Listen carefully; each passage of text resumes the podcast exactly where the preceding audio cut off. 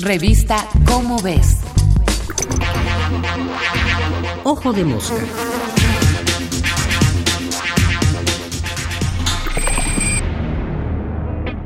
Ciencia y gobierno.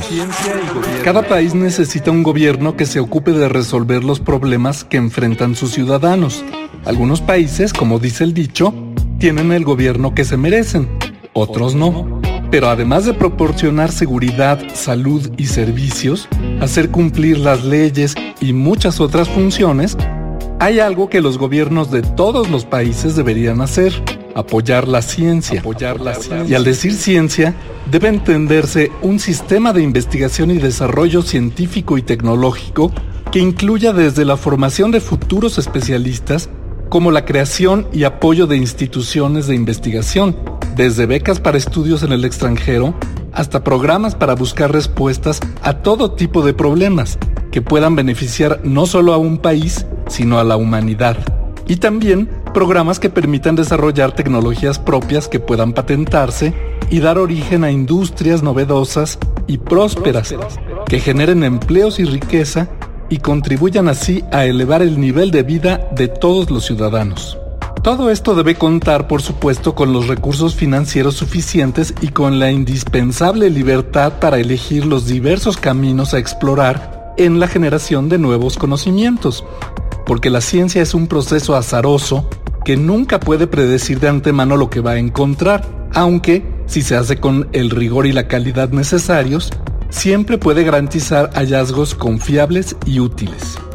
Es bien sabido que los países desarrollados, ricos, que tienen los mejores niveles de vida, son precisamente los que han apreciado el valor del desarrollo científico y tecnológico y que lo han apoyado decididamente.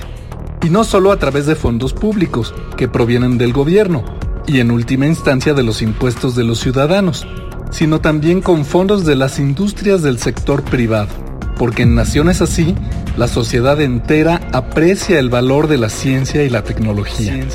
Por desgracia, no ocurre así en todos los países ni con todos los gobiernos.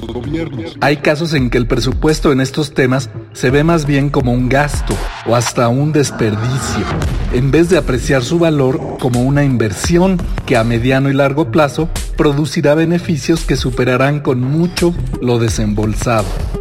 Y hay también gobiernos que equivocan el camino y ven a la ciencia como una mera herramienta, no para explorar el mundo que nos rodea y obtener conocimiento útil sobre él, sino para resolver problemas nacionales definidos casi siempre con fines políticos por los propios gobiernos y que exigen resultados casi inmediatos y limitan la libertad de investigación.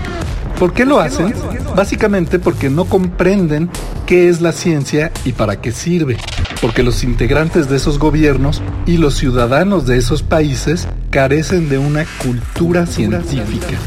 Es posible que cada país tenga o no el gobierno que se merece, pero ningún país merece quedar rezagado y limitado por decisiones de gobierno que coarten y menoscaben el desarrollo de su ciencia y tecnología propias, porque eso equivale a quedar condenados al atraso y la pobreza. Este fue Martín Bonfil Olivera. Nos vemos el mes que entra en la revista Cómo ves con otro Ojo de Mosca. Ojo de Mosca. Una producción de la Dirección General de Divulgación de la Ciencia.